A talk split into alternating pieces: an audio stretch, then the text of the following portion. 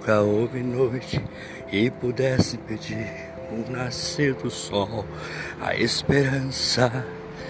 E não há problema que possa impedir as mãos de Jesus nos ajudar.